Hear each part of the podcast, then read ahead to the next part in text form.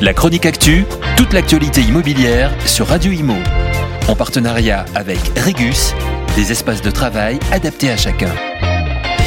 Malgré une forte mobilisation de la DGCCRF, la Direction générale de la concurrence, de la consommation et de la répression des fraudes, qui a renforcé ses contrôles dans le secteur, il existe toujours des arnaques à la rénovation énergétique.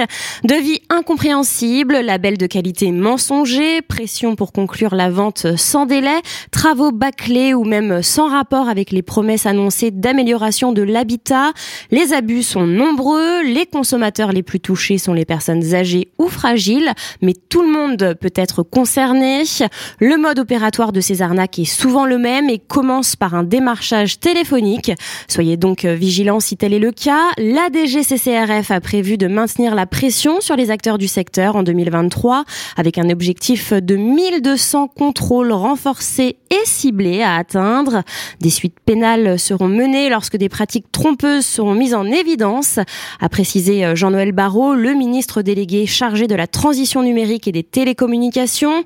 Pour rappel, en 2021, 678 entreprises du secteur de la rénovation énergétique des logements avaient été contrôlées par la DGCCRF. Cela avait donné lieu à 135 avertissements, 118 injonctions administratives, 36 procès-verbaux administratifs et 94 procès-verbaux pénaux. La chronique actu, toute l'actualité immobilière sur Radio Imo en partenariat avec Regus, des espaces de travail adaptés à chacun.